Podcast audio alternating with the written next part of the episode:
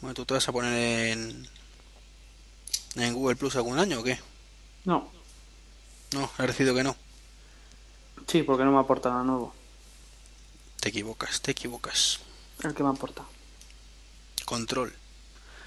Control, Alt, suprimir. Efectivamente. Tú puedes decir lo que quieres que reciba cada persona, macho. Es la ventaja del Facebook y del Twitter. Los dos juntos en un único sitio. Pero si yo Facebook no lo uso y Twitter cada vez menos. Ay, Dios mío, de verdad. Es que no tengo tiempo, es que no tengo tiempo de nada. Claro, estás todo el día en la playa, macho, normal. Sí, ojalá. Bueno, pues ya no puede ser contigo. Bueno, empezamos cuando quieras. Pues nada, pues vamos a empezar ya.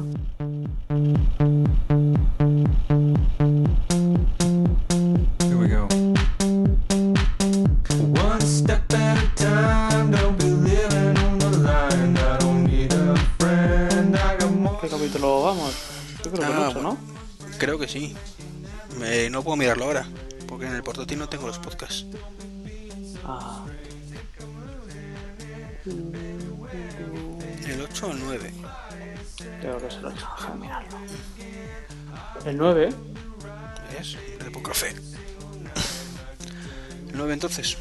sí, este es el capítulo 9 de Escenas de Matrimonio. Hoy es martes 2 de agosto de 2011 y son las 10 y 20 más o menos de la noche, ¿no? Y 23, concretamente. Una hora menos en Canarias.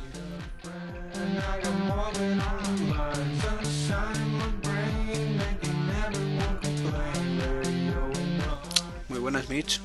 Muy buenas, ¿qué pasa? Eh, tu, tu voz me suena. No sé, creo que, que eras la media manzana de este podcast, ¿no? Pero como hace tanto que no grabamos, Desde el 8 de junio, o sea, mm, casi dos meses. fue cuando la Keynote, ¿no? Sí, sí, estuvimos haciendo algo por la keynote. Eh, bueno, primero disculparnos, queridos oyentes, pero bueno.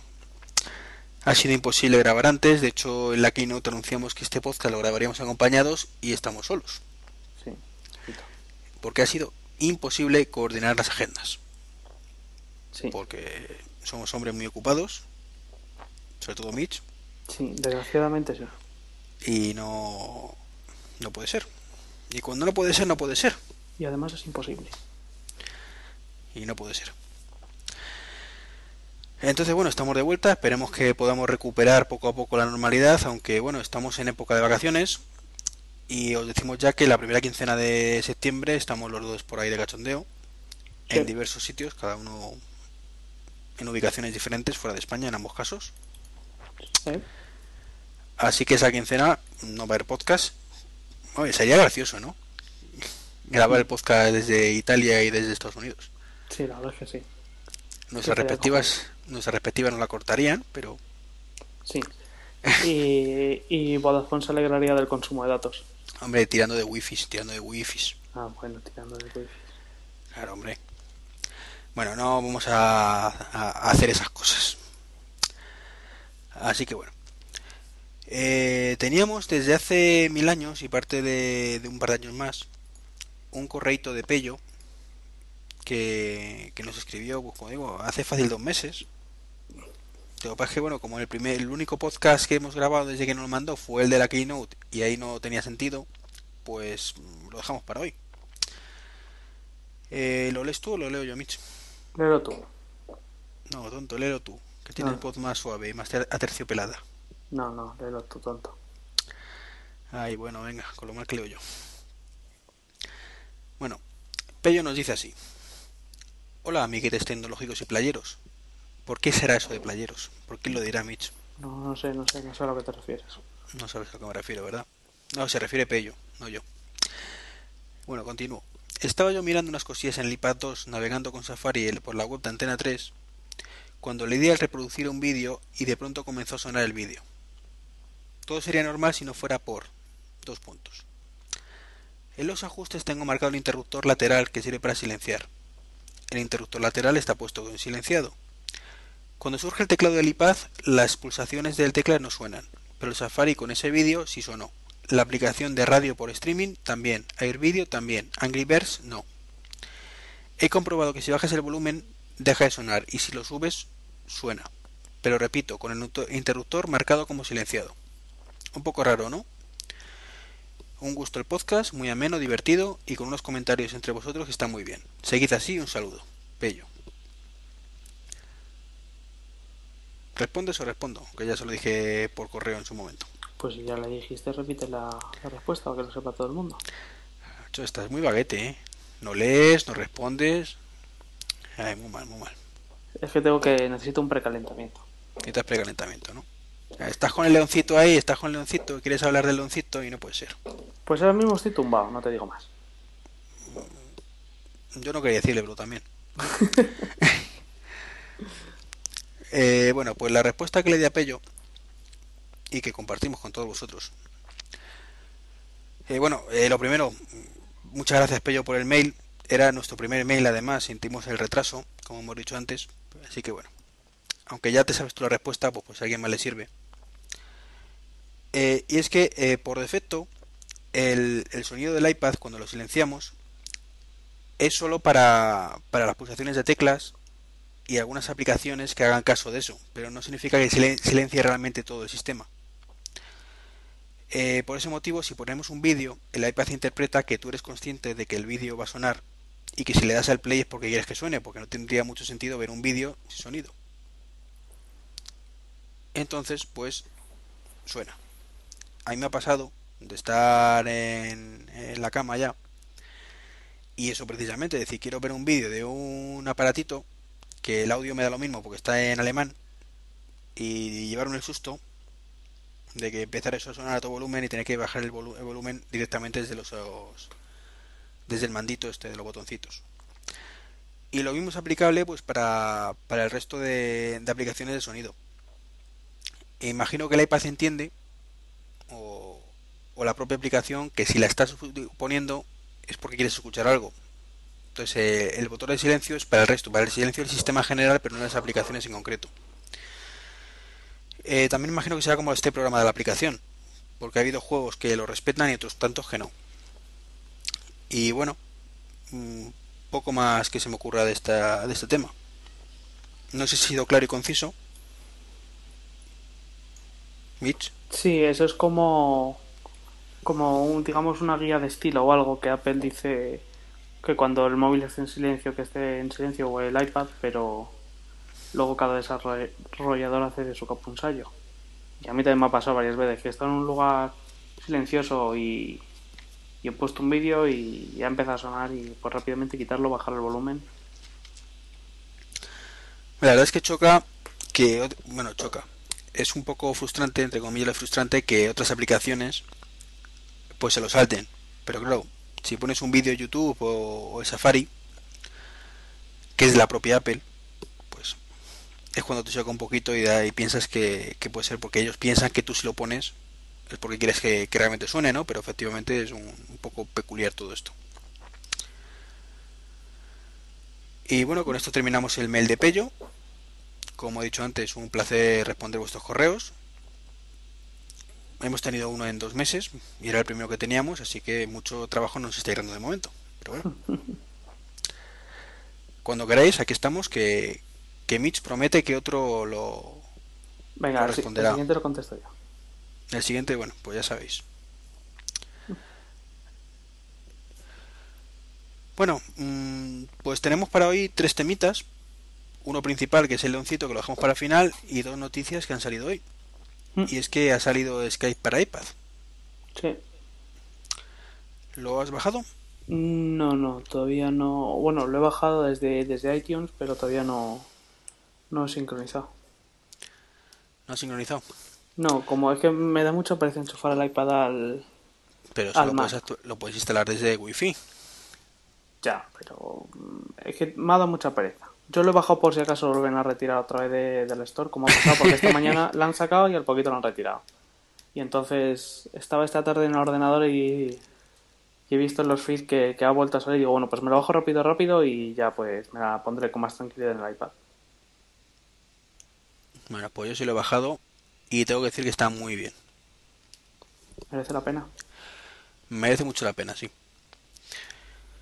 Eh, merece la pena hasta el punto de que creo que es obligatorio si eres usuario de, Skype tenerlo. O sea, eh,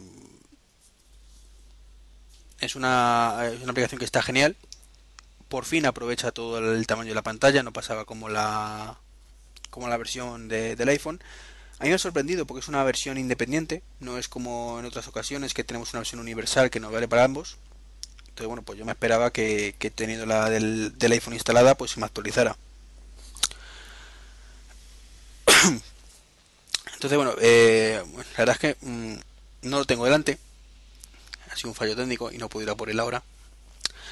Pero haciendo un poquito de memoria, me vais a perdonar. Yo es que Mitch contaba con que lo tuvieras tú ahí. Claro, como yo lo tengo todo. Claro. Entonces, bueno, haciendo memoria, eh, tengo que decir que la gestión de contactos es pésima. ¿Vale? Lo he dicho por Twitter, lo repetiré hasta la saciedad. Los contactos pasa un poco como con la versión de, de del, del Skype para, para Mac. Y es que mm, tienes un, una, un botoncito que pone contactos. Y ya está, no es un listado de la izquierda donde puedas ver los, contactos que tienes. No, ahí aparecen, al igual que en el iPad, perdón, que en el Mac, los, las conversaciones recientes únicamente. Entonces pulsas en contactos, te aparece una pequeña pantalla donde puedes seleccionar el grupo de contactos que quieres ver y dentro aparecen en cuadrados bien gordos, no una lista, sino cuadrados, ¿vale? Para que oculten más cada uno de los contactos, con lo cual, bueno, es un poco locura buscar ahí eh, el contacto que quieras hablar. Pero una vez que estás con el contacto que lo ha localizado o que te ha hablado él, está muy bien, porque tienes las conversaciones a la izquierda, eso sí, conversaciones recientes, eh, y puedes hacer igual que en la versión Mac, hablar por, eh, por, una serie de personas por chat y mientras tienes una conversación por, con otra, ya sea por vídeo o solo por audio. Y luego cuando también estáis en una conversación de audio-vídeo, tenéis un iconito, ¿vale? Que al pulsarlo podéis tener un chat con esa persona en concreto. Entonces, en funcionalidad está prácticamente idéntica para que el resumen es prácticamente lo mismo que tenemos en el Mac, lo tenemos ahora en el iPad. Conversaciones múltiples, videoconferencia, con una calidad muy buena, tanto de audio como de vídeo. Y, como digo, conversaciones entre varias personas. Lo que no he probado es si podemos tener un chat múltiple en, en el iPad, supongo que sí. O sea, eh, si podíamos en el iPhone, si no recuerdo mal, pues no creo que haya ningún problema con, con tenerlo en el iPad. Y con esto acaba mi mini análisis rapidísimo con unas horas de uso del, del iPad para de, la, de Skype para iPad, perdón. Pues ¿Alguna pasamos. duda o pregunta? ¿Eh? ¿Alguna duda o pregunta? Mm, no por mi parte. Pues como no hay nadie más aquí, pasamos al siguiente tema. Venga, venga. Dilo tú. Venga, vamos a hablar del león. No, hombre, faltaba otro por medio, pero vale. No jodas. Ah, sí, es verdad, perdón, perdón. es que estoy un poco emocionado.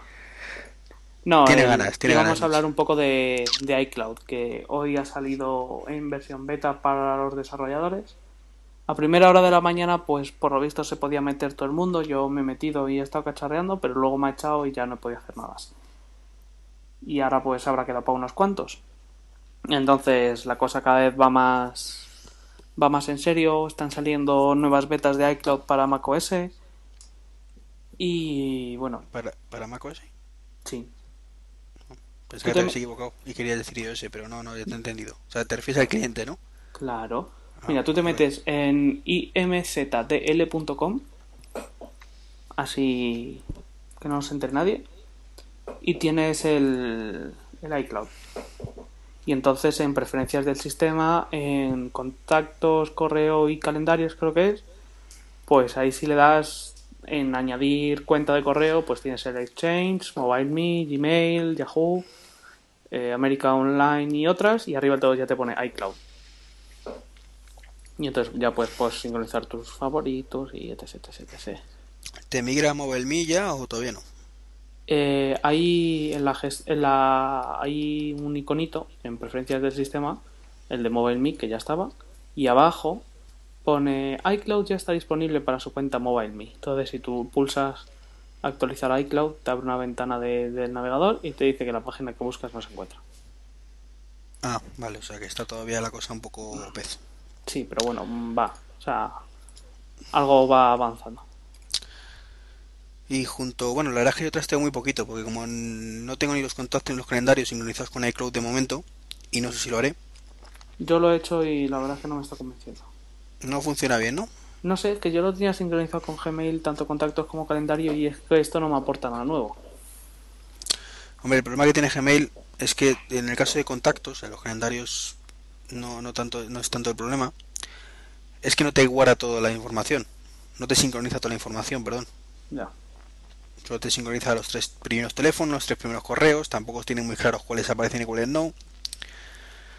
Es lo único que me tira para atrás, pero últimamente la verdad es que sincroniza con Gmail y, y tengo que decir que sincroniza muchísimo más rápido que, que MobileMe y que imagino que iCloud. Eh, también han salido los precios, ¿verdad? De- del espacio extra.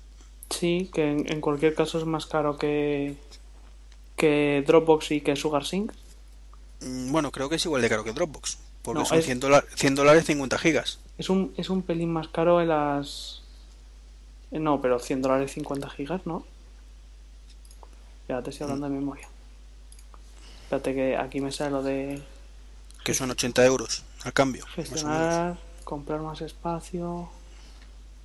A ver qué me dice. Me dice que tengo 5 gigas gratis, que 10 gigas más, o sea que en total serían 15, son 16 euros al año. Que 20 gigas más, que son 25 en total, son 32 euros al año. Y que 50 gigas, que son 55 más, o sea, en total son 80 dólares al año. Por eso me parece carísimo para lo que es. Claro, claro, pues de eso estamos hablando. Que es un poco carete. Entonces, bueno, teniendo en cuenta que para qué queremos el espacio de del caso de mobile, de, de iCloud. Pues mira, por, por ejemplo, he hecho así una prueba por probar. Y, y me he metido en el, en el Pages del, del iPhone, en la versión nueva de, de iCloud de, de Pages. Y entonces pues he escrito un documento y lo he guardado y automáticamente eh, me sale como que lo tengo en iCloud. Sí, pero eso luego no sincroniza con nada, ¿o sí? Sí. Me refiero, eh, con eso lo sincronizas con otros cli- con otros eh, pages que tengan iCloud. ¿Verdad? Pero luego tienes to- no tienes acceso a ese fichero. Es lo que estoy intentando ver, a ver, en iDisk. A ver si sale como iDisk en el... En el Finder. A ver. Yo es que lo que, el miedo que me da es que no tengas tú el control de ese fichero, de forma que si... Hombre, Pages es un programa cerrado y tampoco tiene más tu tía, ¿no? Entonces, pues lo vas a abrir con Pages sí o sí, pero imaginemos que es un punto doc que en casa lo utilizas con Pages, pero en el trabajo lo utilizas con Office. Entonces, mm, particularmente me gusta mucho más la idea de Dropbox, que lo tienes en un sitio centralizado y tú puedes abrir desde cualquier sitio, y no que dependa de la aplicación, que nos pasa un poco como pasa con iOS. Sí, si no te digo yo que no. Yo recientemente he comprado espacio en, en Google para el tema de Picasa, donde he subido todas mis, mis fotografías, ya que pues desaparece en Galleries, ¿vale? Desaparece de MobileMe. Bueno, se mantiene MobileMe, pero no lo lleva iCloud. Que sería lo único que a mí me atraía del tema iDis pasado. Es decir, poder subir todas mis galerías sincronizadas con lo que tengo en, en iPhoto. Y eso desaparece. Entonces no le veo justificación a, a ese dinero. No sé, no, no se me ocurre nada que consuma tantísimos datos. Aparte del descontrol que te puede suponer que cada aplicación gestione sus propios documentos.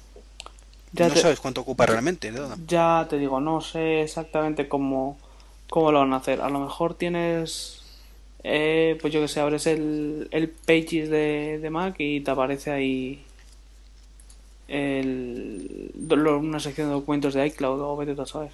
Sí, imagino que será algo así. Si hay alguna versión beta por ahí me lo bajo. Pero me refiero que no tienes un sitio centralizado. Yo ahora mismo tengo en mi carpeta mis documentos. Doy al botón de, eh, iba a decir botón derecho propiedades si estoy en Windows o control, o sea, command I en Mac y me dice cuánto me ocupan todos mis documentos. Y sé mis documentos lo que lo que tengo y lo que no tengo y lo que ocupa. Si lo tenemos con la filosofía que parece que interpreto que, que pretende Apple, que es la de iOS, yo en iOS no sé qué documentos tengo en cada aplicación si no me meto dentro de la aplicación. Entonces, no sé, no me gusta nada eso y ahora lo hablaremos dentro del Lion, el tema del unboxing. Pero bueno, el caso es que, que seguimos avanzando lenta e inexorablemente hacia iCloud. Sí, sí, sí. Esto va para adelante. Bueno, y lo que ya tenemos entre nosotros es el gatito. El león. Sí, sí, sí, sí. Yo, yo la verdad es que lo he estado utilizando desde, mira, eh, he ido probando todas las betas y con la última beta, con la Developer Preview 4, ya me quedé. Ujú. Sí, me suena que lo comentaste. Y nada, pues cuando salió el, el nuevo, pues nada, eh, lo compré, lo, lo bajé, lo, lo instalé y hice una instalación limpia, como a mí me gusta, en los dos equipos. Y muy bien, aproveché ya para hacer ampliaciones de memoria y todo eso. Y fenómeno. La verdad es que ahora mismo no hay nada que diga mm, echo de menos esto de, de Snow Leopard o, Hombre, es que realmente no perdemos ninguna funcionalidad respecto de Developer. No, Ganamos, pero hay, no, pero hay gente que sí que le cabrean algunas cosas, los gestos multitáctiles o... Ah, eso sí, eso sí. Eso hay cositas que tenemos que hablar.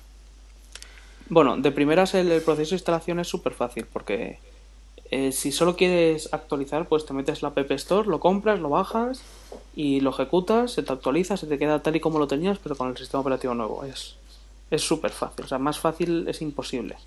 Luego, si quieres hacer una instalación limpia, pues ya tienes que hacer algunas más de pirulas, pero en principio es, es fácil. Antes de que entremos en materia, una pregunta que te quería hacer. Y es, eh, bueno, doy por hecho que, que por el precio que cuesta es una instalación obligada. O sea, 24 euros por lo que ofrece, creo que está muy bien. ¿Estás de acuerdo? Sí, claro. Bien. Sí, Ahora la sí, pregunta es, sí, si en vez de si en vez de 24 hubiera costado 124, ¿estaría justificado ese precio? No. O sea, no justificado porque cada uno se deja el dinero en lo que quiere. Ya, pero, ahora me Pero entiendes. que, que si tú me dices que sí merece la pena, pues sí y no. Son 20.000 cucas que, que te dejas ahí en, en el S. Tú ves si te merece la pena o no. Mm, si te pones a valorar lo que realmente cambia y lo que no después de haberlo usado, yo te diría que yo no me lo hubiera gastado. Sí, pero es que Apple tiene una cosa muy buena que es el marketing. Y cuando hace las presentaciones te dice 250 novedades. Y empiezas a ver cosas que dices esto mola, esto mola, esto mola. Pero luego con el uso te das cuenta que o no mola tanto o no se utiliza tanto porque no lo sacan provecho el resto de aplicaciones. O te decepciona lo que, porque no es lo que tú pensabas, etcétera, etcétera. Entonces yo mm, opino un poco como tú, por 25 euros está regalado, pero porque son 25 euros. Sí, Mucho, pero mucho es- más. eso tiene luego un problema. Y es que si el sistema operativo vale 25 euros, ¿cuánto vale el resto de cosas? Ya, pero bueno, eso es otra batalla aparte. Eso ya cada uno justifica. A ver, pone eh, el sistema operativo 25 euros porque Apple te ha vendido el hardware que en vez de cobrarte 700 que vale el Ma- el MacBook, te ha cobrado 1100. Sí, sí, sí, yo no digo No, que no. es que es- estás pagando 400 ahí, que, que luego te dice que son 25, pero estás pagándolo bien pagado. Sí, sí, pero sí, yo no digo que no. Lo que te quiero decir es que cómo lo, lo ven los demás fabricantes de, de software. O la misma Apple, ¿por cuánto te vende el, el eLife ahora? ¿Por 80 euros? Sí, más caro que, que el sistema operativo. Es un poco chocante, pero es así. Pero bueno, que, que Lion, antes de empezar eh, eh, a det- detallitos, es una cosa que leí eh, cuando salió. Y es que eh, salió Snow Leopard, perdón, salió Leopard, después salió Snow Leopard que era Leopard Plus, y Lion parece ser Leopard Plus Plus. Sí, yo más o menos pienso que salió Leopard, que era un buen sistema operativo, era, era un buen avance respecto a Tiger. Y salió Snow Leopard, que, lo que, entre comillas, lo único que hacía era preparar para lo que iba a venir.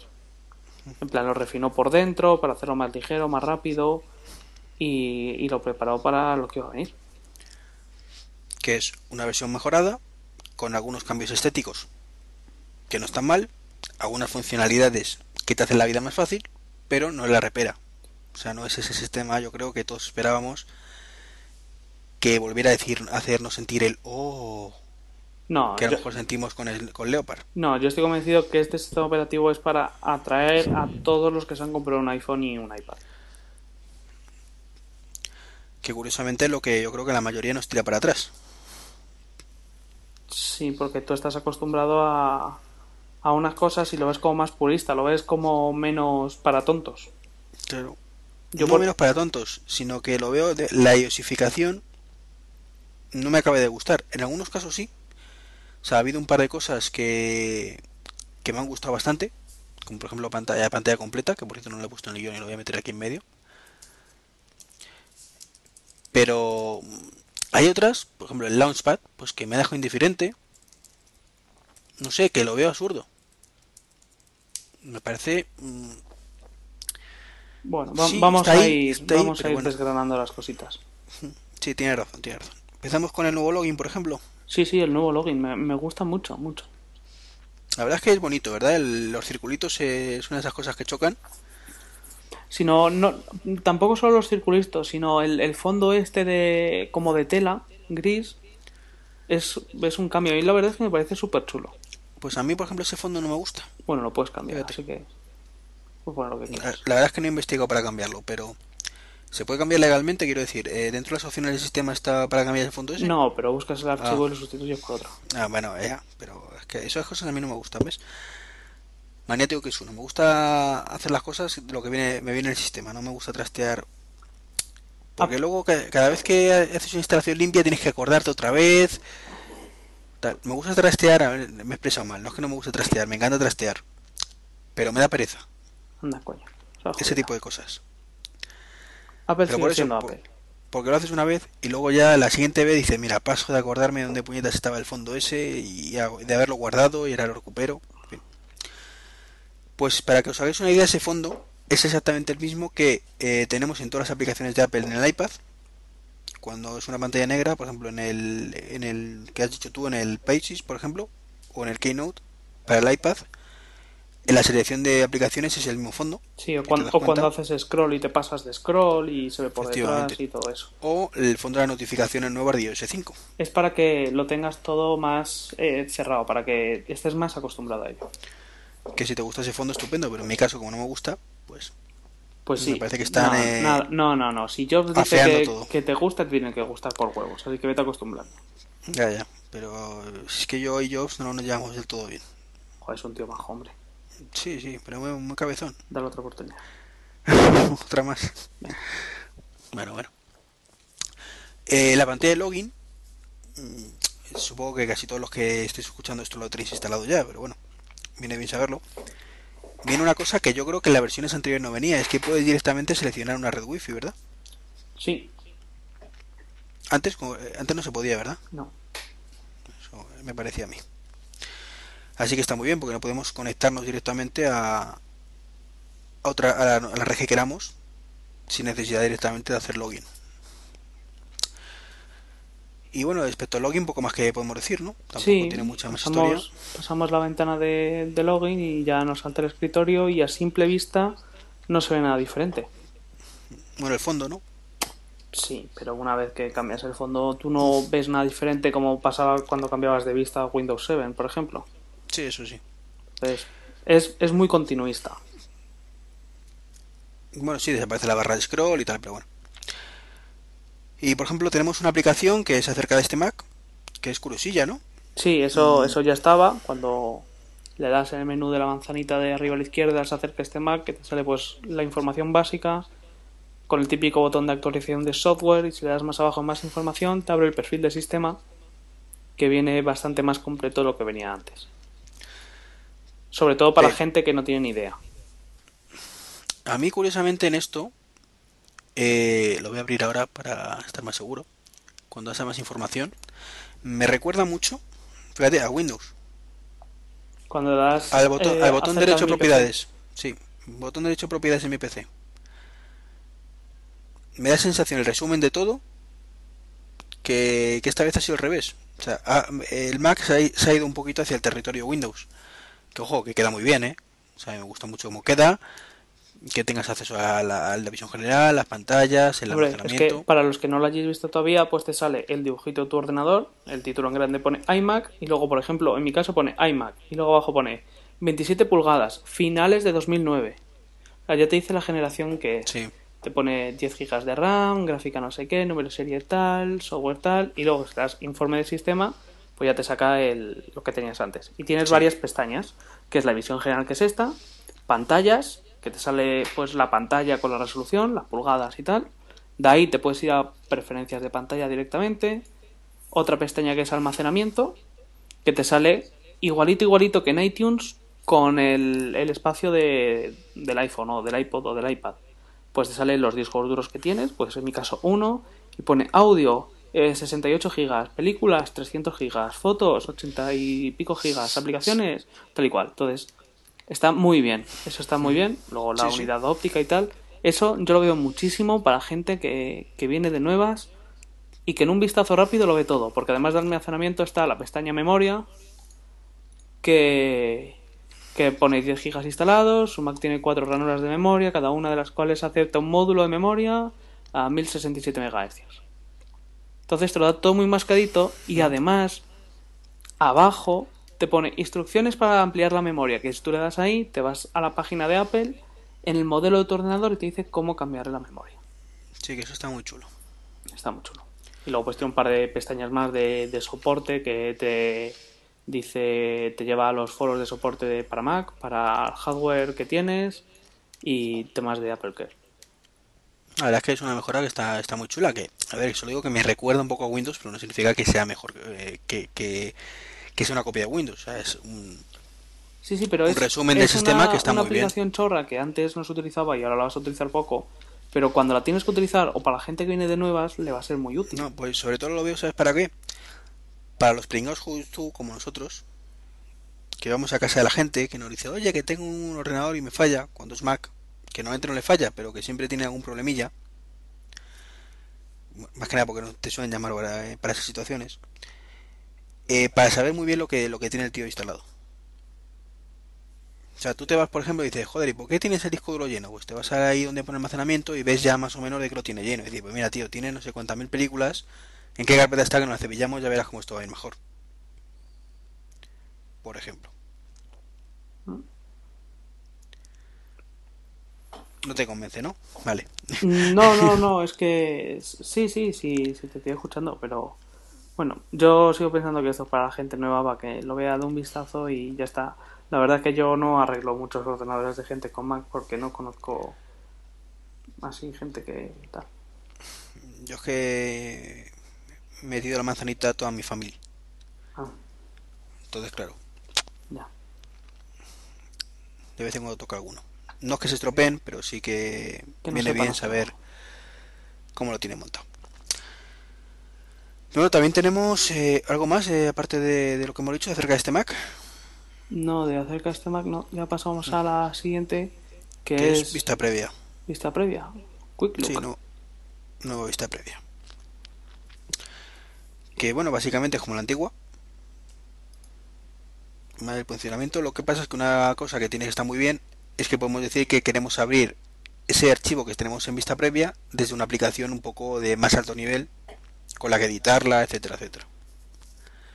Que era una cosa que yo particularmente siempre echaba en falta. ¿Estás hablando de vista previa o de vista rápida? Eh, lo mismo, ¿no? No, hijo, no. Vista previa es cuando le das al espacio, que es el Quick Look. Y está. Sí. Esa es vista rápida. Y vista previa es el programa que ves los PDFs, las imágenes. Ah, perdón, es que yo siempre, para mí era lo mismo siempre, tienes razón, tienes toda la razón del mundo, perdón, perdón, perdón, me refería a Quick Look. Vale. Vista previa al final es lo mismo también. Bueno. Te ofrece lo mismo, pero dentro de la, de la ventanita. Bueno, Quick Look. Quick Look sabemos que es el programa que le pulsas al espacio desde el Finder y. Desde el Finder o desde cualquier ventana de diálogo tipo abrir, nuevo y todo eso, desde ahí también se utiliza. Y pues tiene una interfaz nueva, puedes poner la pantalla completa con el nuevo iconito de pantalla completa. Y mm, ¿qué más? ¿Qué más? Si haces doble clic en el contenido se abre el programa asociado. ¿Mm? ¿Qué más?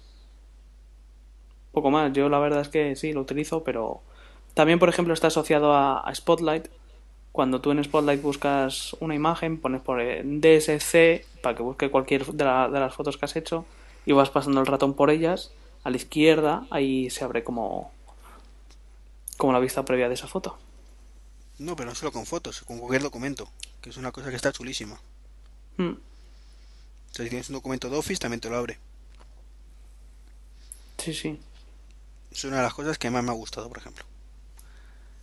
Es que si tenéis dudas sobre el Spotlight, eh, a ver, mm, declaración de la renta y no sabéis, por ejemplo, qué año es, pues vais pasando el, el ratón, lo dejáis y, y os va apareciendo todo el documento por dentro, por dentro para que podáis ver eh, el detalle. Mm. Y sí, de verdad es que me he liado bastante con lo de vista previa y vista rápida. Otra vez me estoy dando cuenta que, que gañan. Vista previa, recordemos, es el, el programita con el que vemos PDFs imágenes que a mí me encanta porque es un programa súper potente, aunque no lo parece, es muy potente y te permite hacer un montón de cosas. Y para quien no lo use mucho, le recomiendo que le dé un vistazo y probéis hacer perías con PDFs, con imágenes, puedes hacer un montón de cosas. Os pongo un ejemplo que es muy útil. Tú abres un PDF, mira, voy a abrir un PDF este, cualquiera. Y hay una opción que es. Edición, edición. Es. mm, Insertar página en blanco. Vaya, no lo encuentro. Inserta firma, inserta Ese, firma, que está por ahí. Mm. Ese, el de la firma. Y entonces te dice, te enciende la camarita del, del ordenador y si tú haces una firma en un papel blanco y la pones delante, el programa te captura la firma y la pones. Esto es muy útil cuando tienes que firmar cualquier cosa que te mandan en PDF, tú la tienes que imprimir, la tienes que escanear, la tienes que mandar por correo o por fax. Pues solo con hacer tu garabato en una hoja y ponerla delante de la cámara, el programa lo coge y, y lo ensarta ahí. Y es una de las cosas que tiene que está muy bien. O sea, el programa es genial. Sí. Y esa es vista previa. Este es vista previa. Que como digo, me he liado porque es que me lo- cuando me la has referido tú, estaba yo pensando en el Quick Look del Finder. O sea, que si haces clic una vez, sabes que a la derecha te aparece una vista rápida también del archivo. Sí. Y es cuando he dicho, sí, es lo mismo, pero no, no, no es lo mismo. Me he liado yo solo. Perdonad de nuevo. Bueno, y ya que has nombrado el Finder, vamos a hablar un poquito del Finder. Sí. Pues el Finder en apariencia es igual, los botones han cambiado para el estilo, en la barra de la izquierda han cambiado los, los iconos, ahora son más en blanco y negro. Ah. en- Ahora, antes de seguir, no es el Finder que todos esper- que, na- que esperábamos. ¿Verdad? ¿Qué te falta? Hombre, esperábamos un, un Finder tipo. eh, pues con pestañitas, que puedas tener varias cosas abiertas a la vez. Al final es un Finder más de lo mismo. Es lo mismo que teníamos, pero con menos colorines y más difuminados estos grisáceos que te pone, más plate, más metálico. Sí, pero tú piensas que, que este sistema operativo es para gente que nunca lo ha tenido, entonces, ¿para qué le vas a tener pestañitas para que se maren? Hombre, es como todo. A mí me gusta que haya funcionalidad para los más torpes, barra nuevos y los más experimentados, No sé, que macho. también tenemos derecho. Yo soy experimentado y la verdad es que no lo he hecho en falta para nada. Lo único que, fal- que echaba en falta era el cortar, pegar y ya está. Así que, y el resto, Bueno, pues Mitch ya, es un hombre feliz con el cortar y pegar. muy bien, yo lo quería. Y para los que no lo hayáis visto, pues seleccionáis un archivo, le dais botón derecho, le dais copiar, como siempre. Os vais a la carpeta de destino, dais botón derecho y pone pegar. Pero si pulsáis Alt, pone trasladar ítem aquí. Así que ahí tenéis el mover. Que tampoco lo han hecho muy intuitivo, precisamente. No. ¿Para qué vamos a engañarnos? No. Es como esto de a regañadientes, de venga, lo pongo ahí escondido, no me toque más los huevos. Efectivamente. Porque se- todo el mundo sabe que Steve Jobs jamás ha movido un archivo de un sitio a otro. Siempre lo ha copiado. Sí, si lo han movido lo ha hecho con la mente, así que tampoco. Y bueno, aparte del Finder, que también tenemos integrado, por ejemplo, AirDrop en el Finder. Sí. Y yo tengo una queja de airdrop. Solo una. O, o el- la queja. Es una queja. Y a partir de ya puedes pensar lo que quieras. Y es que cuando yo pulso airdrop y pone airdrop le permite enviar archivos de forma inalámbrica a cualquier usuario cercano a usted. Para poder utilizar Air- a airdrop debe activar el wifi. Muy bien. Fin de la cuestión. Ya está, no lo utilizo. Porque tengo el Time Capsule al lado del iMac y lo tengo conectado por cable que es más rápido. Esa es una de las quejas. Ya está, yo solo tengo esa porque como no lo puedo utilizar, pues no he visto nada más. Bien, eh, el problema que tiene es que AirDrop viene únicamente con los ordenadores de hace dos años para adelante y eso con suerte. Hay ordenadores que son del 2010 y no, no funcionan con AirDrop. porque la tarjeta, o sea, la filosofía de AirDrop drop no es lo que pensábamos, yo creo que la mayoría cuando se anunció. Y es que fuera una especie de drop copy eh, estilo Apple. Qué bueno era el drop copy, ¿eh? Hice yo un screencast hace un cojón de tiempo y cuando Sí. salió el, el- el este me encuentro a la que no puede ser nombrada y pues drop copy no sé qué, y yo pensando, anda, que tendréis huevos. Si recuerdo tu screencast, de hecho gracias a ese screencast me lo puse yo. Claro. Pero vamos, qué manía tienes toda esa página, por Dios. Sí, sí, total. Bueno, hablando de temas importantes. Oye, esto era importante. No, me, re- no, eh, la versión, me refiero que, que Dropcopy es importante, sí. Que, que volviendo al tema de Dropcopy, que Dropcopy funciona muy bien porque se integra con la red local. Es decir, tú puedes copiar a cualquier Mac que haya cerca de ti porque esté en la misma red local que tú. Eso tiene el inconveniente que tienes que tener los Mac dentro de la red local, pero te da muchísimas más ventajas de cómo funciona iDrop. Que iDrop, como puse el ejemplo en otro día en, el, en mi podcast, es como el sistema de envío de imágenes de Bluetooth. Una red Wi-Fi punto a punto, supongo que basado en la tecnología Wi-Fi Direct, que es un estándar, y que como Apple suele hacer, ha cogido el estándar, ha hecho lo que ha salido los cojones, y ha dicho esto es airdrop, y ya no vale estándar. Es decir, que si ahora seguramente vais a un equipo al lado con Windows que sea compatible con Direct Wi-Fi, si es que hay alguno que no lo sé, os vais a encontrar que vuestro flamante Mac no es capaz de recibir ese archivo por Direct Wi-Fi. Y ojalá me equivoque. Cuando creo que en este caso concreto, o sea, mientras que en otros casos está justificado porque lo que hace Apple es mejorar eh, el sistema, como por ejemplo lo he hecho con AirPlay, pues bueno, AirPlay creo que para muchas cosas supera, sobre todo en facilidad de uso, a el LNA. Pero tú, Mitch, ¿crees que esto supera al Wi-Fi Direct? Hasta el punto de hacerlo incompatible con él. No sé, yo el tema de los estándares que crea Apple a mí me da muy mal rollo. Yo no sé si lo supera o no, pero con lo fácil que es eh, adaptarse a los estándares, pues puedes estar haciendo mil ondas. Ah, pero eso es lo típico del Tito Jobs. Ya, ya. Bueno. Y con esto podemos dar por zanjado el tema de Drop, que la verdad es que no he podido probar que tal funciona. ¿no? Pues Porque como el, mi iMac es del 2007, pues no tiene drop. Y yo como han tengo el wifi no. apagado, pues tampoco lo tengo. Y encima de eso, que dependas del wifi únicamente.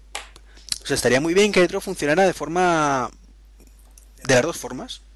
Que por un lado tuvieras acceso al wifi direct, que fuera, fuera una funcionalidad extra de ciertas tarjetas eh, de, de wifi, perdón, de ciertas tarjetas wifi, que otras pues no tiene. Es decir, pues iDrop funciona muy bien en la red local, pero si además tienes una tarjeta de menos de dos años, pues puedes mandarlo sin necesidad de estar metido en la red wifi. Pues yo diría, ole sus huevos, me parece bien, pero tal y como han planteado que es solamente por wifi y obligarte en los iMac a activar el wifi cuando lo puedes tener por cable, pues como dice Mitch, va a ser que no. No, pero bueno, luego supongo que sacarán algún tipo de actualización y esto lo irán puliendo. Bueno, a ver si es verdad. Sí, sí, sí. Porque me parece a mí que, lo- que, que iDrop se van, se van a comer los mocos con él. En esas novedades que, vale, está bien, se va a quedar ahí y algún día desaparecerá porque no lo utilizará nadie. Pero sí, ya verás como, como algo, algo irán haciendo. Bueno, ¿y ¿qué te parecen las aplicaciones de pantalla completa? Pues me parece que está bien tener la opción, pero por ahora hay, hay algunas cosas que no me gustan. Yo, por ejemplo, en la iMac de 27 pulgadas no tiene mucho sentido, a no ser que sea un iPhoto o un Photoshop o un Numbers o un Keynote, o sea, una aplicación pues que le vaya a sacar partido. Eh, por ejemplo, me gusta eh, lo que hace Safari. Yo cuando pongo Safari en el portátil y lo pongo en pantalla completa, la barra favoritos se oculta dentro de la barra direcciones y los menús también se ocultan. Yo veo la barra direcciones y el contenido y ya está. Es- eso es lo que veo. Y entonces si yo subo el ratón para arriba, ya todo eso aparece. Entonces me gusta que la interfaz esté adaptada a pantalla completa, que no sea simplemente un maximizar que le quitas el dock. Eso me gusta. Me gusta que sea un espacio más. Que con los trackpad es muy, es muy cómodo. y me gustaría ver cómo van saliendo aplicaciones con su propia interfaz a pantalla completa. Pues me encantaría ver cómo Adobe modifica el Photoshop y en 27 pulgadas lo puedo utilizar bien y no tengo cosas por ahí flotando que tengo que ir quitando de en medio. Entonces, eh, a mí me parece una buena solución, sobre todo para los portátiles. Pues yo lo veo casi al contrario que tú. No, a ver, lo de los portátiles creo que sí que es muy buena opción. Eh, a mí la pantalla completa me da muy mal rollo. Porque precisamente el ejemplo más, más claro que tenía de pantalla completa es el de iPhoto. Y sinceramente te lo digo, creo que es de las peores implementaciones de pantalla completa que han podido hacer. A ver, lo voy a poner. Porque te hace perder funcionalidad. Sí, pero tú, si lo pones te das cuenta. Sí, pero tú tienes que, que, tener claro para qué es cada cosa. Vale, yo tengo la iPhoto abierto en pantalla normal. Veo todas las fotos, tengo un álbum abierto, a la izquierda tengo los, los otros álbumes y abajo tengo los botoncitos. Vale, yo lo pongo en pantalla completa. Vale. ¿Y qué es lo que pierdes? Pues pierdes, por ejemplo, la selección de álbumes. Bueno, pero tienes todos los eventos. Yo, no quiero ver todos los eventos, quiero ver mis álbumes. Pues abajo, abajo tienes el botón de álbumes y le das y salen todos tus álbumes. Sí, pero tengo que hacer clic ya, no, no sé, el acceso directo, no sé, me parecería mucho más lógico que se ocultara, no me parece mal, pero que si eh, cojo el ratón y lo meto hacia la izquierda, que me salga el listado de la barra lateral que tiene en modo normal. Pero es que, Lo, lo, que se trata de pantalla completa es que tengas todo el espacio para ver las fotos. Sí, me parece estupendo, pero si yo quiero cambiar de álbum, que no me haga hacer clic en un lado y volver a la pantalla de atrás y entonces selecciono otra cosa. Yo lo veo como una navegación muy engorrosa. Bueno no, no la veo clara. O sea, yo te entiendo, pero es que a mí precisamente lo que más me gusta pantalla completa son las aplicaciones que se adaptan a la pantalla completa al tipo maximizado, como dices tú, que te ocultan la parte de arriba y la parte de abajo para no molestar. Y ya está, pero y, el, que no el resto son igual. Y que el resto son muy parecidas. Por ejemplo, mail, la pantalla completa es como lo tengo puesto. Pues es que yo pongo mail. mail a pantalla completa y es que me fumo un puro, porque es que me parece exactamente igual. Y para tenerlo igual lo tengo más pequeño. Claro, pero ¿sabéis la ventaja de pantalla completa, por ejemplo? Que tienes un acceso mucho más rápido con los gestos. Bueno, yo mm. tengo ahí eh, dos o tres aplicaciones de pantalla completa y, con los tres dedos me muevo de un espacio a otro rápidamente. Para mí ese es el potencial. Entiendo también lo que dices tú, pero hay precisamente las ventajas que tú ves en iPhoto. Para mí es un motivo para no tener la pantalla completa, cuando muchas veces me gustaría tener la pantalla completa. Porque el intercambio de aplicaciones con tres dedos me parece súper ágil. Es una cosa que me ha sorprendido de lo ágil que era. Yo que pensaba que no iba a utilizar pantalla completa para nada. Y lo tengo, lo tengo para el mail y para iTunes. Aplicaciones que solo tienen siempre abiertas. Y que las tengo ahí, ahí apartadas. Que no dan por saco. Y cuando quiero verlas, tres dedos rápidamente y acceder. Bueno, eso ya es ya son, son costumbres. Yo, por ejemplo, no me gustaba tener nada maximizado. De hecho, en, el iMac no tengo nada pantalla completa, pero nada de nada. En el, en el portátil sí que tengo algunas cosillas. Yo es que eso es una herencia de Windows, pero que, jamás me la he quitado encima. De hecho, tengo, tengo todavía instalado Things, porque a mí siempre me gusta tener todo maximizado. Pero tú, por ejemplo, el tuyo es de 20 pulgadas, ¿no? De 24. De 24, vale. ¿Tú tienes Safari a pantalla completa o el navegador de Internet a pantalla completa? Sí. ¿En serio? En serio. ¿Y, Te voy a explicar por qué. estás a tres metros del ordenador para verlo? No, no. Lo que pasa es que en mi caso particular soy de tener muchas cosas abiertas a la vez. Entonces yo puedo tener fácilmente 20 pestañas abiertas. ¿Por qué? Porque yo cuando apago, lo apago con las 20 pestañas abiertas y al día siguiente cuando lo enciendo, si no se me van a abrir las pestañas, digo, eh, restaurar última sesión. Y tengo mis 20 pestañitas abiertas. Joder, Entonces, para eso necesito todo el ancho de la pantalla. Yo es que ahora mismo, por ejemplo, tengo en el lado izquierdo de la pantalla Safari y en el lado derecho Mail. Y tengo los dos a la vez. Mm, sí, solo puedes tener un espacio quizás, pero mm, en el momento que haces clic en otra aplicación que ya no te descuadra eso, ya pierdes eh, la visibilidad de ambas aplicaciones. Bueno, eso ya es cada uno, tenemos nuestras manías. Luego es cierto que, por ejemplo, Twitter, pues a, poquito lo tengo por ahí perdido, desperdigado. Skype, pues Skype lo tengo también un poco desperdigado, aunque me es tal y como está diseñado, está fatal diseñado, por cierto. Sí, es que está planteado. Claro, está planteado para que lo tengas a pantalla completa. Bueno, entonces, claro, tienes que hacerlo más pequeñito, tal, pero pierde funcionalidades. En, un espacio tengo a la izquierda el Reader, en el medio el Skype y a la derecha el Twitter.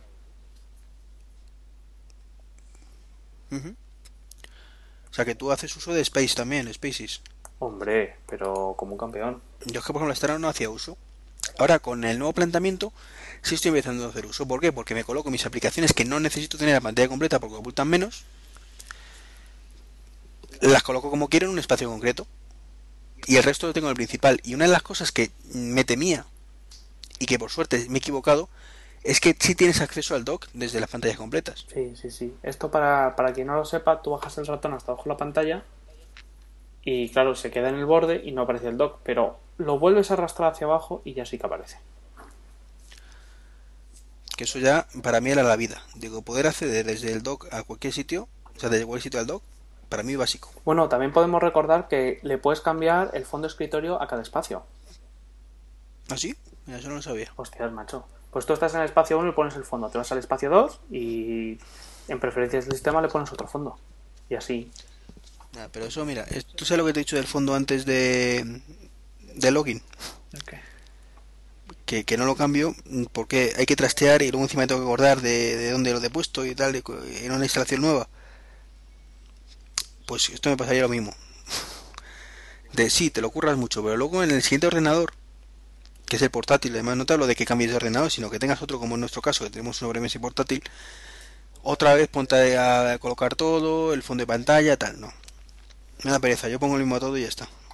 Es una forma mía propia de cómo funciona. Evidentemente, está genial que puedas cambiarlo.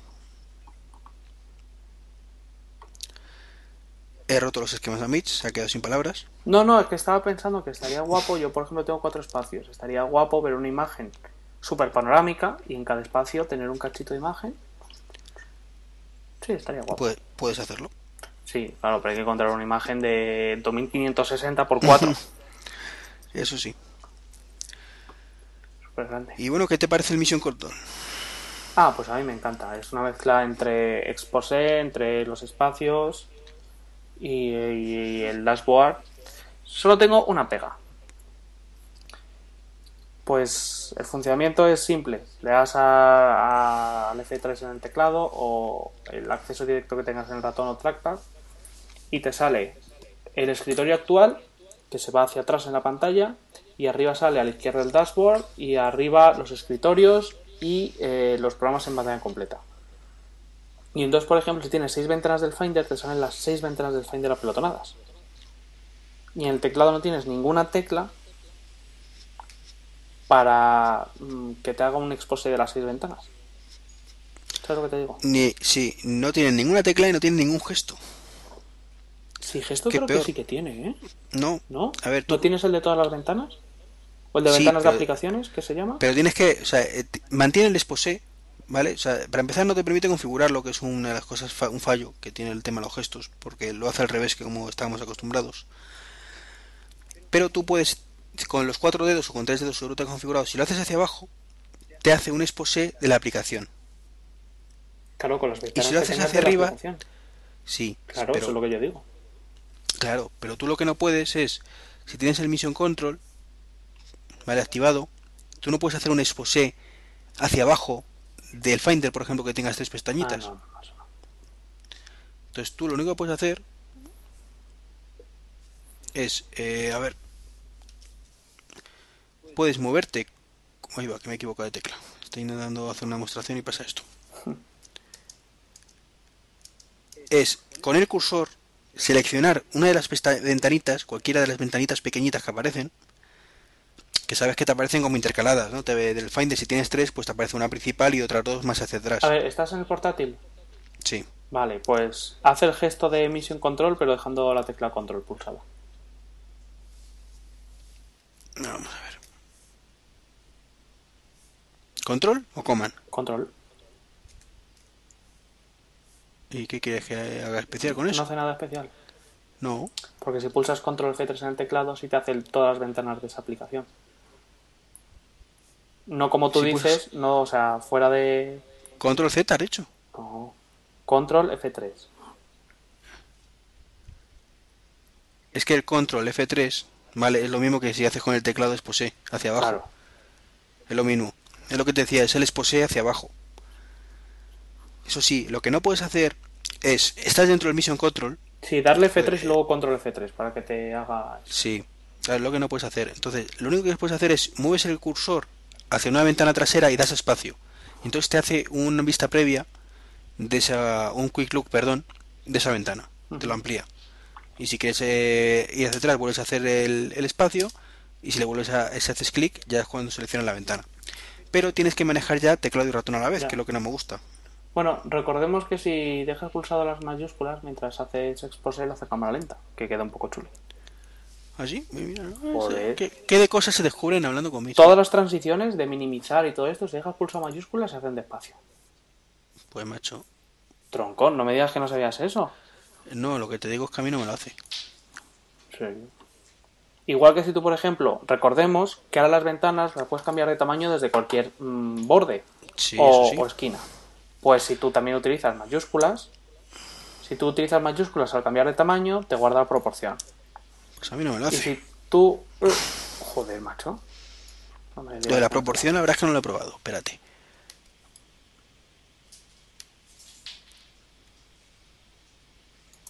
Claro, con mayúsculas, desde cualquier... Sí, pero lo del otro les puse no me lo hace, pero bueno, da igual, da igual, es un detallito.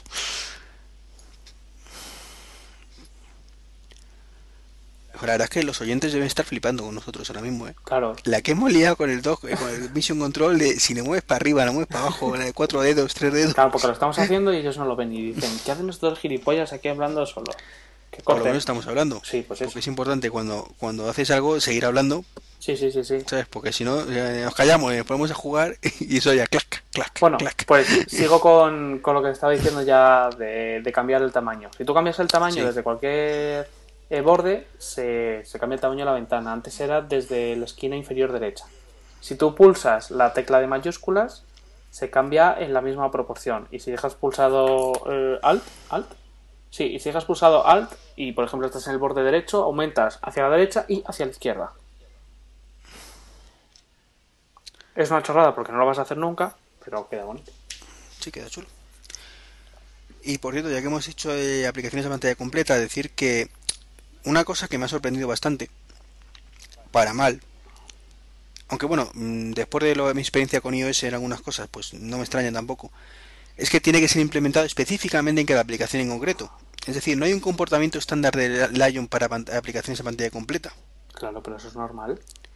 No, pero podría perfectamente, porque no, se, no les costaría nada, hacer que el comportamiento por defecto, salvo que la aplicación haga lo contrario o haga otra cosa, sea maximizar simplemente. ¿Vale? Maximizar.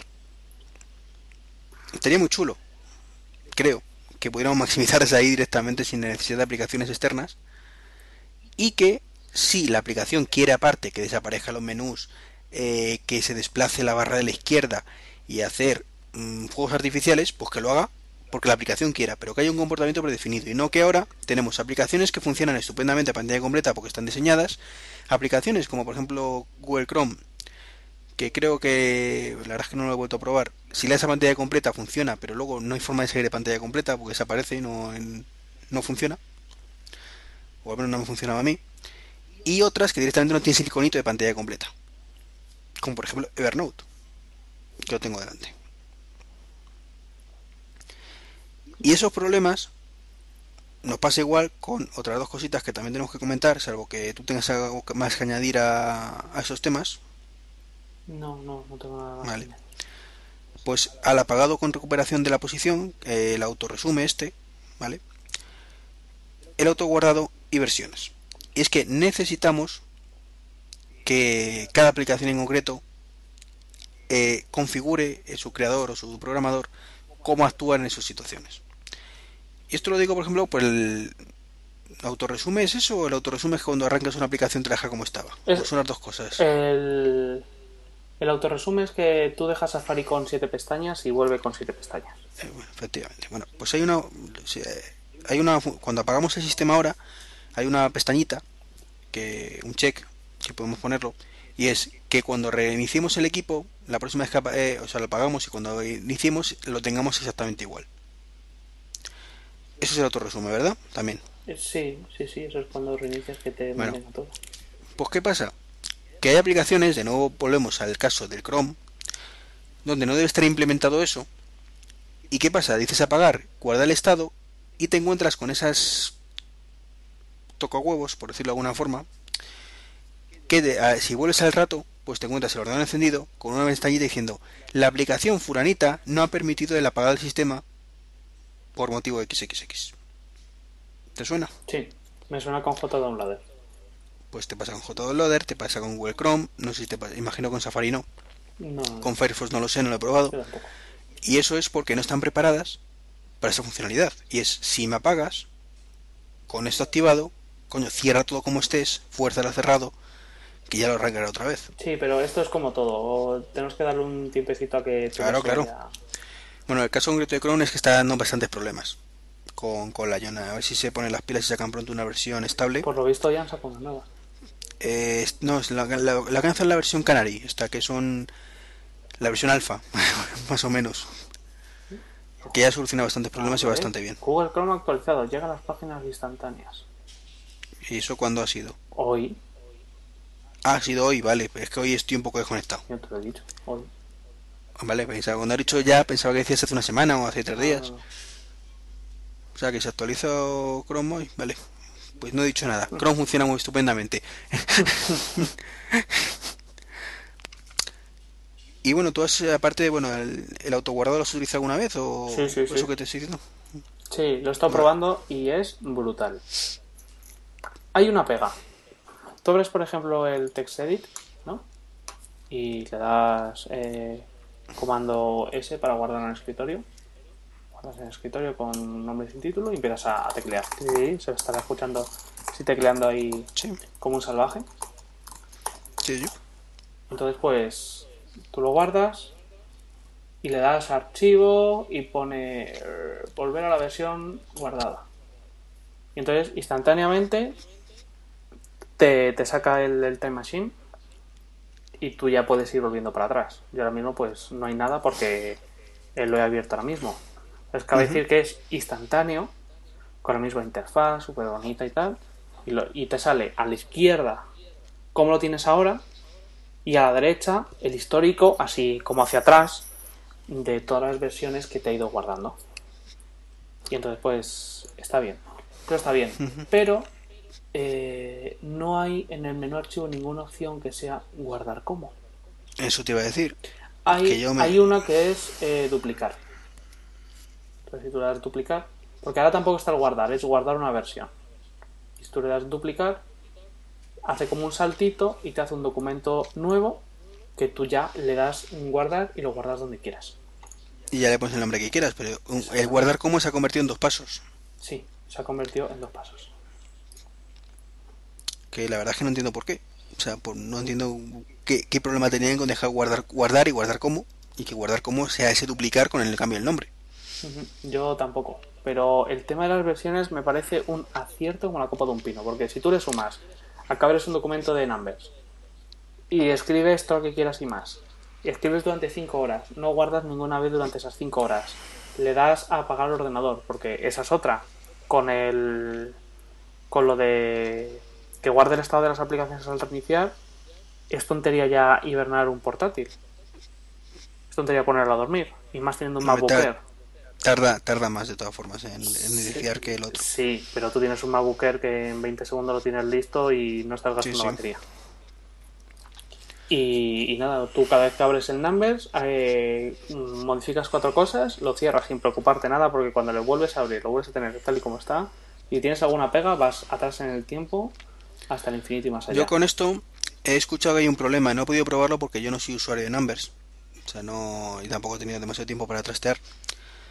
Y es que por lo visto, cuando te hace el autoguardado este de autorresume, eh, no te abre el documento que originalmente estabas trabajando, sino te lo deja exactamente el documento que guarda en caché y que tenías tú abierto en exactamente en esa posición.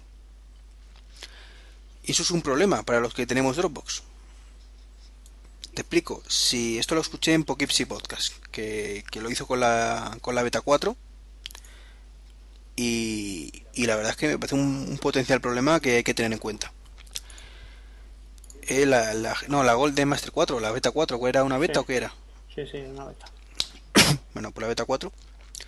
Es que tú, por ejemplo, estás con el, como dices tú, con el Pages, con un documento abierto, sales de la aplicación y te guarda automáticamente ese documento con el guardado, ¿verdad? Sí, Y si vuelves a abrir el Pages, te abre automáticamente ese último documento, ¿verdad? sí. Bien. Eh, ¿Tú sabes lo que pasa si en otro ordenador abres el Pages, modificas ese documento y lo guardas? ¿Qué pasa? Que te guarda el último guardado, no el, el último guardado que tenía el, el local, no el que has eh, editado tú después. ¿Sí? Sí, Vamos. por lo visto. Vamos a probarlo. Mm. Ah, bueno, que tienen los... Yo es que estoy en un sitio con solo el, ¿Tienes el Numbers instalado? el number, sí. Venga. Pues lo voy a guardar. Creo, En- creo que sí. Lo voy a guardar en el Dropbox que tenemos compartido. Vale, vamos a hacer un experimento aquí en directo. Sí, sí, sí. A ver, carpetas compartidas. Party Control 23, sin título. Vale, te lo he guardado. Y ahora voy a modificar un poquito más, ¿vale? Vale. Un poquito de tecleo por aquí, un poquito de tecleo por aquí y un poquito de tecleo por aquí. Y ahora cierro. Vale, no, no me ha preguntado nada. O sea, yo lo he guardado, he abierto un documento, he escrito unas cosas y lo he guardado. En, en la carpeta Bien. compartida de Dropbox. Y después lo he vuelto a editar y lo he cerrado a capón dándole a la X y no me ha preguntado nada, con lo cual supongo que la ha guardado. Ahora, ábrelo tú. Deberías irlo abriendo mientras tanto voy charlando para que no Está, se sí, sí, no, no, sí, sí, lo estaba viendo, lo estaba abriendo. Estoy Venga, en si título.numbers. Ajá. Se está abriendo. Venga, está viendo, vamos a ver. ¿Y qué te dice? Que deberías de tener la primera columna con cosas y luego en, en horizontal por ahí también varias cositas. Mm, sí, pero esto se ha quedado. Ay, que se ha quedado. No entiendo yo. ¿Pero se te ha abierto o...? Mm, no, me ha abierto el numbers. Ahora, ahora que es que como no lo había abierto, el numbers hace tiempo. Tenemos la primera columna con B, con la columna 2, con la 5, la 8, bueno, con. Ujú. Vale, y ahora voy a ponerte aquí un texto muy bonito. Que ahora a ver si lo lees tú. Venga, ¿estás escribiendo? ¿Digo lo que he puesto? No, ¿no? No, no, Venga, no, lo no lo digo. digas, así tiene más emoción. ¿Ya? Y directamente cojo y salgo de numbers, ¿verdad? Sí. Yo no he hecho nada. No, He salido. Vale, muy bien. Pues yo me voy a mis carpetas compartidas. No, no, no, no, ¿Cómo no. que no? te vayas a con tus carpetas compartidas, no. Tú abre Numbers otra vez. Ah, yo abro Numbers directamente. Claro. Yo abro Numbers y le doy abrir reciente sin título. ¿No? ¿No? ¿Qué ha pasado? No. ¿Aparece mi texto o no aparece ver, mi texto? espérate, está abriendo, está abriendo. Y me pone, eres un cacho perro. Ah, vale. Pues ya está. Pues entonces no hemos sido capaces de replicar el problema, o lo han solucionado, o no entiendo nada. Bueno, otro caso resuelto por escenas de matrimonio. Pasamos al Bueno, siguiente. pues nada. No recordaré bien lo que dijo no, a lo mejor está solucionado. o está solucionado. Está solucionado. Total, que para mí el autoguardado y las versiones es una cosa súper buena para la gente que tiene mala cabeza como yo y para la gente nueva. Así como para la gente nueva está hecho el Launchpad. A ti no te gusta, pero a mí me parece para la gente nueva, por ejemplo, como mis padres que tienen el iMac desde hace dos años, pero son nuevos, que no tienen ni idea. Pues yo antes le decía, tú dale la carita sonriente y ves los programas, no sé qué. No. Ahora yo le digo, tú dale al cobete y cuando le das al, al copete has dicho. al cobete, Al copete. tú le das al cobete y tienes ahí, y se lo he puesto en sus grupitos y me dice, anda, es como el iPad. Digo, claro. Y ya pues desde ahí pues ejecutan todo. Sí, sí. No, pues sí, a ver, que no me parece mal que lo hayan puesto. Me da rabia en el sentido de que estamos iosif- iosificándonos demasiado. Pero efectivamente, en casos concretos como esos, está muy bien. Claro.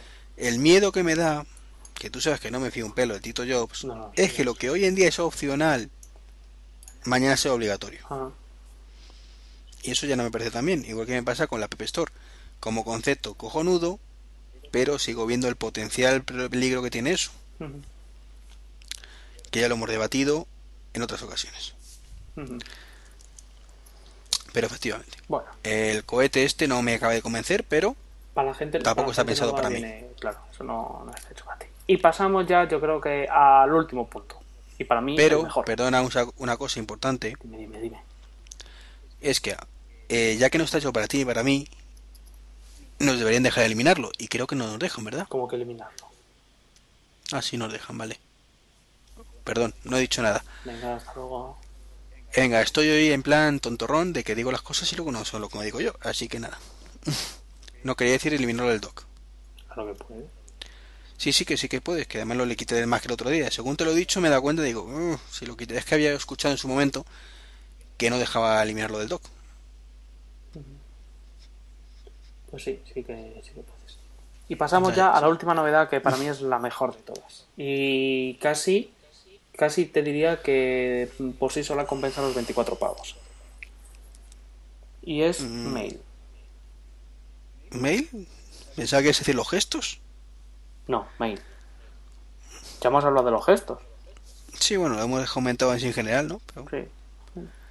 Mail. pero es que hay, un- hay un tema de gestos que quería comentar que no se me olvide. Bueno, pues voy a hablar de mail Habla de mail, y de mi libro. efectivamente. Pues nada, eh, Te, te pone mail. Hombre, ahí me pone palote. El caso es que en, en Leopard y Snow Leopard el mail era un poco basurilla, por no decir bastante. Y nos teníamos que buscar pues, soluciones tipo Postbox o Sparrow o mm, Outlook o ponga aquí su nombre de la que usara. Yo es que al final no usaba ninguna porque es que no. No me gustaba ninguna, pero este mail me gusta mucho. El mail que viene en el iPad me encanta. Casi me encanta, porque no hay la opción de marcar como spam. Que lo he hecho en falta y mucho. Sí, y yo lo he hecho en falta y mucho también. Y aquí, sin embargo, en el mail eh, lo, han, lo han actualizado y, y es calcadito. Tienes tus X cuentas y la interfaz es muy muy parecida. Por fin se leen conversaciones A medias. como que a media. Con Gmail dan problemas. Joder, pues a mí no me dan problemas, macho. Todos los que recibes lo aparecen, pero si has mandado tú alguno desde Gmail no te aparecen. Ah, amigo, es que yo lo tengo distinto. Yo tengo puesto que siempre que envío un correo me pone a mí en copia oculta.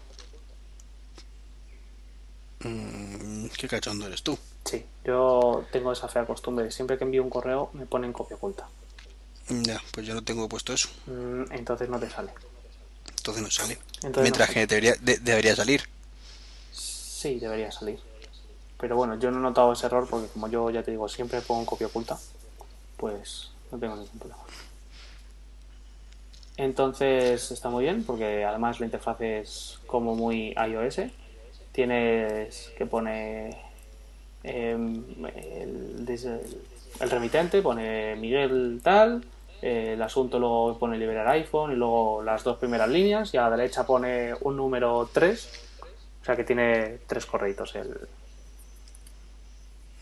el S. Está muy bien, muy bien, muy bien. A mí la verdad es que me gusta mucho.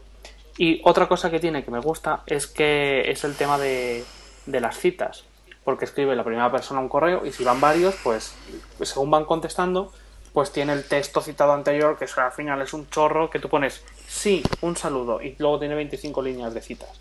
Entonces Mail lo que hace es que se las pule y te pone un vínculo de ver más de David. Y entonces pues tú ves todo lo que ha dicho el anterior y tal y cual. Para los que fíjate. tengáis... Ah, vale, dime, dime. No, no, continúa, continúa. Para los que tengáis Gmail, eh, mm, Mail le configura automáticamente Gmail. Pero si no queréis tener todas las carpetas, eh, hay por ahí una guía que me pasó Emanuel de, desde Boxes, le mando un saludo desde aquí, es para configurarlo como, como iMac, pero bien, para que coja bien las carpetas. Así que le intentaré colgar luego y, y la verdad es que es que va mucho mejor. Porque no tienes 15.000 carpetas colgando en el menú de la izquierda. Bueno, yo creo, no sé si es la misma guía o no, yo tengo configurado lo que la carpeta de entrada y de, de papelera y tal, lo tengo configurado asignado a un buzón, supongo que te referirás a eso, ¿no? Sí, sí, sí, sí, poniendo que el, que el directorio raíz es la carpeta Gmail. Eso es. Pues yo mm, te iba a decir, fíjate, eh, yo antes utilizaba mail hasta que llegó y conocí Sparrow. Y luego he dicho, bueno, el problema que tiene Sparrow es que hay que configurarlo en cada ordenador y es un coñazo. Mientras que mail a través de MobileMe, pues te lo configura automáticamente. Toma el tema de cuentas. Y eso me tiraba para atrás. Pero después de llevar 15 días utilizando la aplicación de mail y teniendo Sparrow abierta al lado, pues es que me va mejor Sparrow. ¿Sí? ¿Te gusta más? con Gmail se integra muchísimo mejor. Entonces estoy ahí en a medio camino. De hecho, hoy lo he comentado por Twitter, que bueno, realmente lo he comentado por Google Plus, que se me copia ya en Twitter. Eh, arriba Google Plus. Que, aunque ya sé que te no me gusta. Eso. Sí. Y, y es que tengo serias dudas sobre que al final no, no, no del paso y me quedo solo con Sparrow. Ujú. Yo es que, No me acaba de em, gustar. Es cierto que el buscador está muy bien, perso- pero la integración con Gmail. Personalmente, eh, no hago un uso muy eh, pro o muy eh, como debería hacerlo de, de Gmail porque no utilizo etiquetas, no. ¿Sabes? Yo voy recibiendo y voy borrando o, o dejándolos ahí. Entonces, pues, por ejemplo, esas cosas que Sparrow sí que las tiene, yo es que no las uso. Entonces, pues con mail voy, claro, yo para el correo soy un poco usuario normal, no, no hago mil cosas. Entonces, bueno. Y bueno, prácticamente hemos terminado, ¿no? Con, con Lion. Hemos repasado todos los gestos que sí que no se me olvidarán. ¿O queréis decir algo más de mail? No, no. Ah, el buscador, es cojonudo, eso sí es cierto. Sí, bueno, como el de iOS.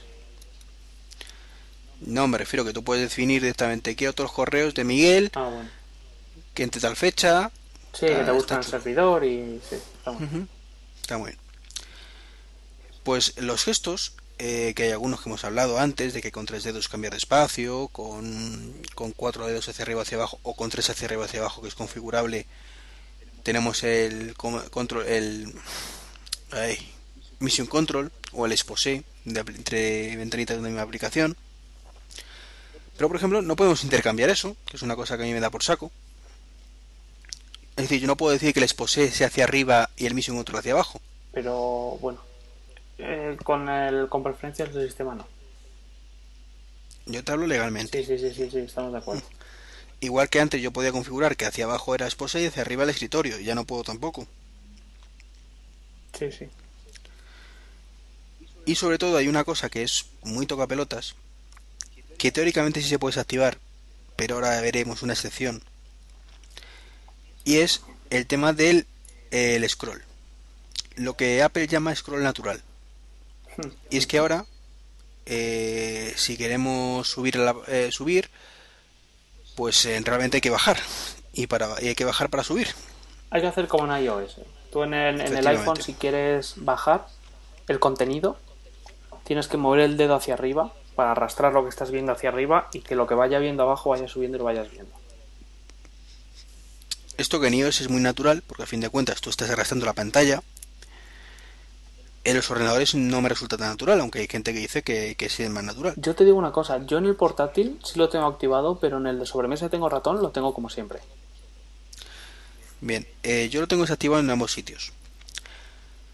El problema es que lo puedes activar si tienes un Magic Trackpad o si tienes un Magic Mouse. Pero si tienes un ratón eh, corriente y moliente, no puedes. ¿Cómo que no? Yo tengo un Logitech y lo tengo desactivado. Pues yo te lo has desactivado, dímelo, porque en, en genera... ratón, en preferencia del sistema en ratón, poner desplazar o navegar, mover el contenido en la dirección del movimiento de los dedos. Si cuando digo yo que hoy no va a ser mi día... Vamos a ver. Yo tengo en el Mac Mini, que lo tengo aquí delante además, me lo voy a conectar, el ratón Targus, ¿vale? Y yo juraría que he mirado todas las opciones de configuración del ratón cuatro o cinco veces antes de decir, "Mm, lo voy a poner a parir en el podcast. Joder, pues macho, mira que tiene pocas opciones, ¿eh? Sí, sí. Pero de esto sabes que... que estoy un poco cegato a veces. Ujú. Luego, por ejemplo, otro gesto que está muy bien es hacer un doble clic con dos dedos en Safari para que te amplíe. Sí, eso está chulo. Que no funciona en el resto de navegadores. Bueno, pero se tendrá que actualizar. Y ni en el resto de aplicaciones hasta que no actualicen, efectivamente. A mí la verdad es que el tema de los gestos me encanta, hay que acostumbrarse, pero después de 3-4 días está ya más que acostumbrado. Vamos a ver. Venga. Me voy a preferencia del sistema en la televisión. Con mi super ratón Targus. Mierda dentro de un mosquito. Un joputa, como diría Naku. Oh, puta. A la explicit. Y me veía ratón, ¿verdad? Ves a ratón. Pero eh, es que esto me pasa por no leer, ¿ves? ¿Y, y no lo pone Oh. arriba? La... Sí, sí, al, rever- al desplazarse a navegar, mover el contenido de dirección del movimiento de los dedos. Es que te mandaba un capón por Skype. Así. Dámelo, directa- dámelo, no te cortes, sin piedad. Es que- Claro, así estoy yo. eh, ahora sí, llevo toda la tarde navegando, ¿sabes? De la tele, eh, haciendo el scroll inverso. Digo, me cago en la extra puta. Lo siento, Tito Jobs, perdóname. Qué pena.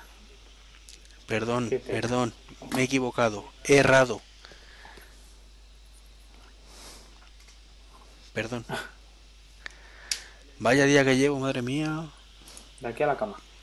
¿He, he acertado alguna? De las que he dicho, no se puede hacer esto. Vamos. Que. Hay este problema. No, ¿eh? ¿Tenemos este problema? Pues no existe el problema.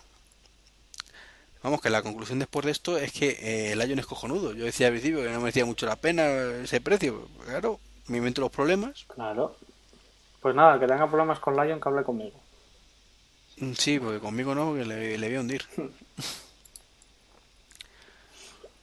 Y por cierto, si sois Plex, que sepáis que hay una actualización disponible. Desde hace un par de días. A mí no me mires. No, yo te informo. No, no, no uso de eso. Desde que ya no veo cosas ni nada en el, en el Mac, lo veo en la tele que el MKV, pues Mm, es simplificado. claro. simplificado. Fíjate, Ay. lo que quiero hacer ahora tengo dos discos duros Superata y estoy buscando una caja. ah, lo digo por si alguien me puede ayudar porque estoy buscando una caja que se pueda meter los dos discos Superata dentro y que tenga LAN. Eso existe. Precio módico, Eh, no, módico no es.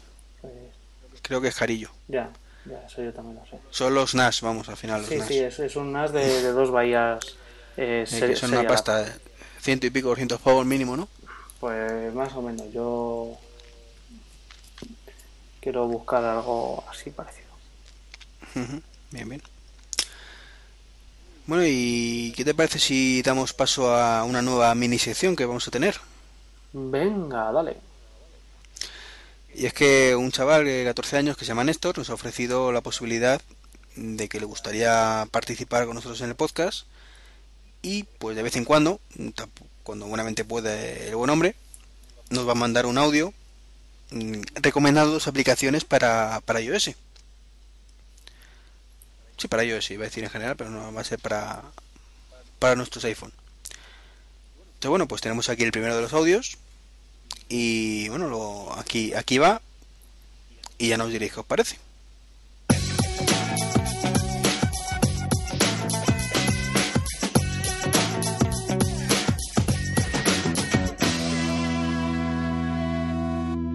Os quiero dar la bienvenida a todos. Mi nombre es Néstor, tengo 14 años y voy a llevar en escenas de matrimonio un cap- una parte de recomendación de apps eh, que se va a llamar, bueno, vamos a recomendar dos apps por capítulo. Quiero dar las gracias a escenas de matrimonio a Trek y a Mitch por aceptarme. Esta semana tenemos las aplicaciones You Are Late y Video Puzzle, ¿vale? Vamos a comenzar con You Are Late. You Are Late es una aplicación eh, que creó un joven desarrollador, Izki, Alejandro Izquierdo, Izki9 en Twitter, que la presentó en el Update y ahora está tomando gran, gran publicidad, porque en todos los medios y demás. Bueno, la aplicación sirve para notificar a nuestro jefe, a nuestros amigos, a cualquier persona que queramos de que estamos en un atasco, ¿vale? Podemos enviar una foto, la localización y la duración del atasco a la vez que nos geolocaliza la aplicación a cualquier persona vía mail o vía SMS para que sepan que estamos en un atasco, no por ejemplo que estamos durmiendo, que estamos en cualquier otro lado, ¿vale? Para notificar y certificar que estamos en un atasco, nos geolocaliza, podemos hacer una foto y podemos enviársela por mail y por SMS. Es una dinámica muy fácil, la aplicación está gratuita, eh, viene con un poco de anuncios, se pueden quitar por 0,79 comprando la versión premium. Es una aplicación que además por, por la anécdota de que la ha creado este chico con 14 años, que aprendió a programar en 5 meses, es una aplicación muy útil que creo que nos va a salvar a muchos de, de problemas con nuestros jefes, con la familia. Vale, bueno, pues vamos con la segunda, con la segunda aplicación de hoy.